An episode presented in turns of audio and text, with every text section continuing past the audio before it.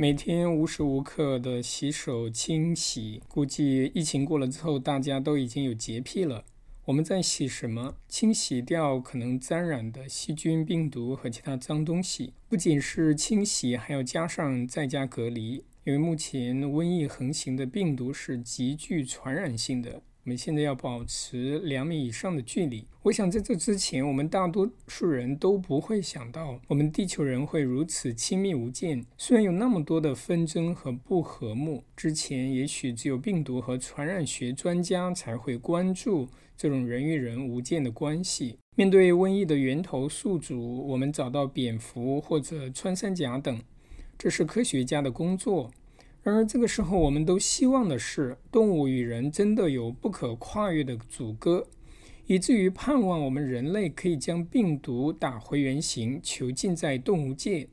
而不是借着人传人这灭末世灾难级别的功力来毁灭我们。这个时候，我想没有几个无神论科学工作者会着重强调人是如何从猿猴，生活追究更深一些，从原始单细胞生命进化而来的。这意味着任何阻隔。和囚禁病毒与自然界的希望都是个幻想。我们潜意识的在相信人与动物有巨大的区别，无论是从尊贵还是从基因构造方面来谈论。短短两个月的时间，新冠病毒席卷全全球。想象一下，我们试图洗掉的东西已经从地球的一个角落，借着人传人覆盖整个地球，或许包含整个宇宙。如果没有太空员进气飞行的话，至。少跨海洋大陆的飞机来回奔波，也是洒落所掠过的地方。还好我们不是猴子变的，不然现在感染病毒的就不只是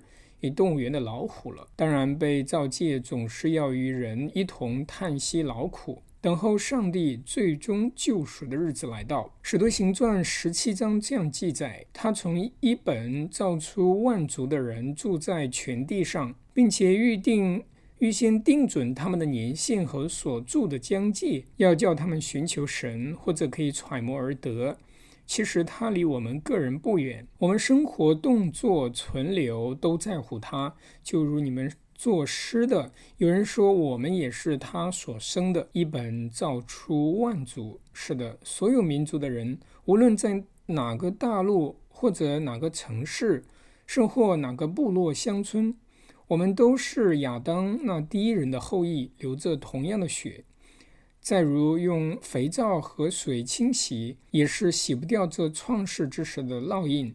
我们真的很近，近的有些可怕，以至于我们不得不强迫自己有洁癖的习惯，让洗手成为一种生活的常态和宗教仪式。或许这种超能力的亲近和恐惧。正是上帝对我们刻意疏远的回应。曾经的斗争和狭隙，似乎给了人太多虚假的存在感和优越性。如今，我们不得不面对这真实的亲密无间。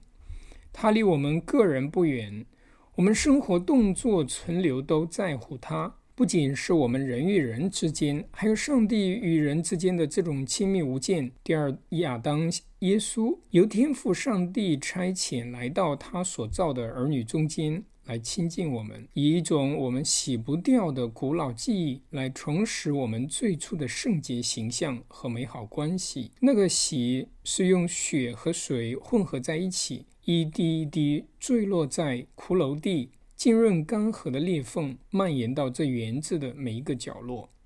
今日仍然借着教会所施行的圣洗礼，供应这永恒的洁净。结果不是强迫的洁癖和恐慌，而是享受和安息。人呐，你的主人就在身边，要亲近他。刻意的逃避和隔离都无法抹去这份亲密的。古老血统和记忆，愿你们平安在基督里。刘福涛，二零二零年四月十四日，星期二，洛杉矶。